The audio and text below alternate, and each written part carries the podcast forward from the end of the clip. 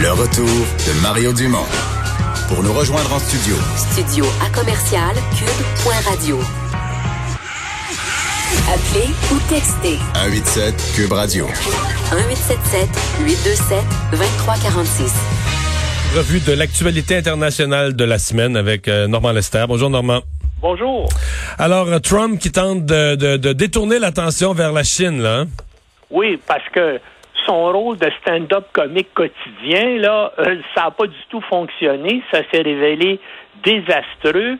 Et selon là, tous les, il y a eu au moins quatre euh, sondages euh, récents là euh, qui ont montré que euh, les gens euh, perdaient confiance en lui. Donc ses intentions de vote sont à la baisse. C'est un des seuls le- leaders, c'est un des seuls leaders du monde parce que les crises comme ça généralement amènent les populations naturellement à se, à se rallier derrière le leader. Je, je regarde les sondages en Europe ici, un peu partout, c'est ce qui se produit là. Ben oui, mais lui, il dit des choses tellement aberrantes. Tu te rappelles, la semaine passée, on en a parlé, il recommandait aux gens de boire du désinfectant pour se protéger du coronavirus. Mais là, donc, euh, il dit, ben là, c'est pas moi.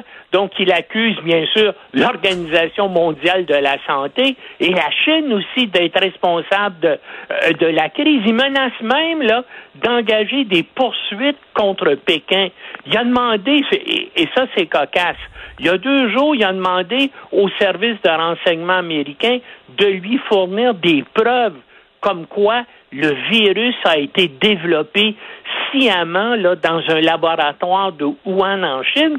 Puis il a fait ça au même moment où il y avait un rapport conjoint des 17 agences de renseignement des États-Unis qui déclaraient que le C'est impossible, c'est impossible qu'il ait été développé en laboratoire. c'est ça, puis c'était d'origine naturelle. Mais, qu'est-ce que tu veux? Il dit n'importe quoi et n'importe comment. Mais la preuve, c'est qu'il est revenu en- en- dans une entrevue avec l'agence Reuters où il a déclaré que les Chinois voulaient absolument le faire battre aux prochaines élections et que la pandémie faisait partie des moyens Oh. qu'ils engageaient contre lui. Donc, il faut, euh, il faut vraiment. Mais qu'est-ce que tu veux faire? Mais, mais moi, ce qui me choque et ce qui me déprime, c'est que malgré tout ça, il reste plus que 40% des Ouais. Américains qui sont qui lui sont favorables. Sauf que là, les sondages incroyable. commencent à être vraiment inquiétants pour lui là.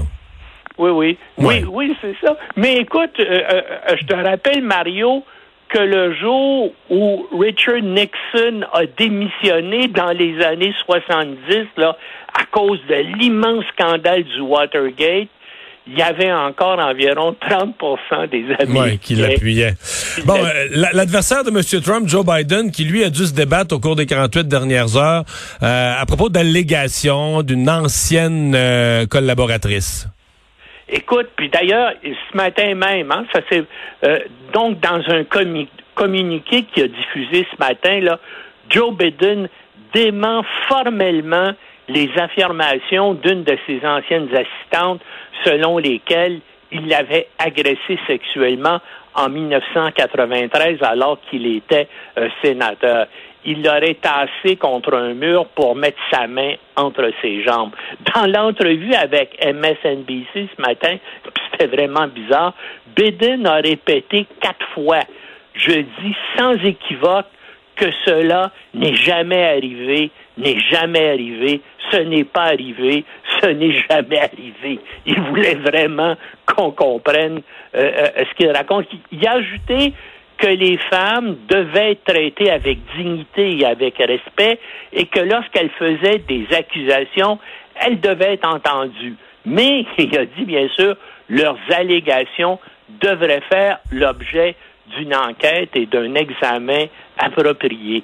Euh, puis il a dit, ben je sais pas pourquoi après 27, 27 ans que tout ça euh, euh, est, soulevé. Effectivement, hein, il y a prescription aux États-Unis après 27 ans pour les crimes sexuels. Mais en tout cas, ça ne peut que lui nuire, bien sûr, pour les élections présidentielles. Et moi, ça me surprendrait pas qu'il y ait des organisations pro-Trump qui ça me surprendrait pas jusqu'à ce matin, mais surprise, devine quoi? Trump lui-même dans une entrevue à la radio avec un animateur d'extrême droite, il s'est porté à la défense de Biden ce matin, l'incitant à combattre les accusations qui sont portées contre lui. Alors, euh, Trump a dit, je, je, le cite, je dirais simplement à Joe Biden, sors et défends-toi.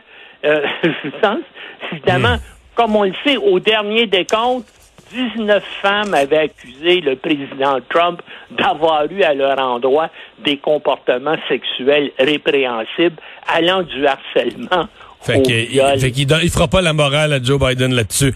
euh, le Pentagone, cette semaine, qui a rendu public des vidéos, euh, c'est un peu étonnant, là, des vidéos d'OVNI, d'objets volants non identifiés, captés par des pilotes. Oui, parce que les gens, hein, il y avait des rumeurs qui circulaient euh, depuis plusieurs années qu'effectivement, il y avait des vidéos, puis euh, évidemment, les, les conspirationnistes s'est emparé de ça. Alors, le Pentagone a rendu public euh, il y a trois jours les vidéos en question, puis effectivement, on voit sur des systèmes de surveillance d'un avion américain, sur trois, dans, dans trois cas, là, on voit des objets qui ressemblent à des soucoupes volantes, donc des objets euh, euh, euh, qui sont circulaires et qui, et qui manifestement sont, de, sont proches des avions en question et qui volent de, de, de façon qui défie les lois de la physique.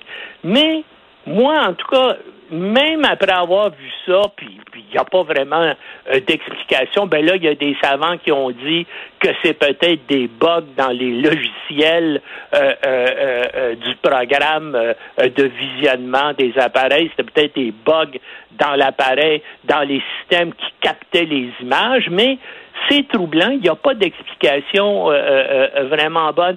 Mais moi, moi, je suis vraiment sceptique sur toutes ces choses-là. Euh, pourquoi? Ah.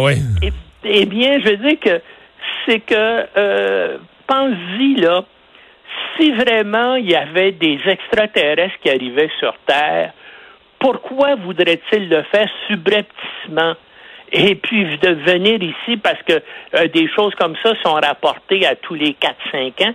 Pourquoi pas arriver sur Terre et puis voilà, atterrir et puis dire voilà, on est des extraterrestres, puis on vient euh, communiquer avec vous, mais c'est jamais comme ça. C'est toujours des objets qui volent au ciel. D'ailleurs, on les voit jamais sur Terre. Et puis là, ben, ça disparaît, puis on n'a pas vraiment... C'est parce qu'ils sont venus, mais ils n'ont pas rencontré tout le monde. Ils ont juste rencontré Raël parce que c'était lui l'élu. Quoi? C'est pas ça?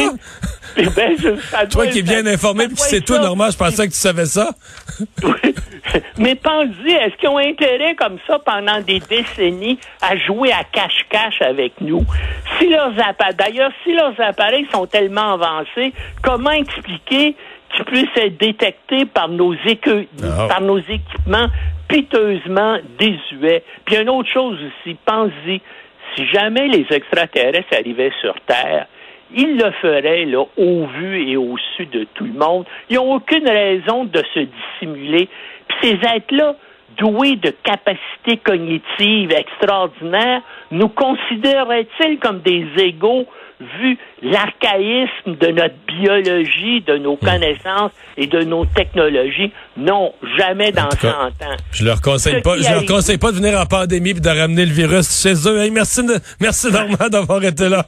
Salut. Salut, bonne semaine.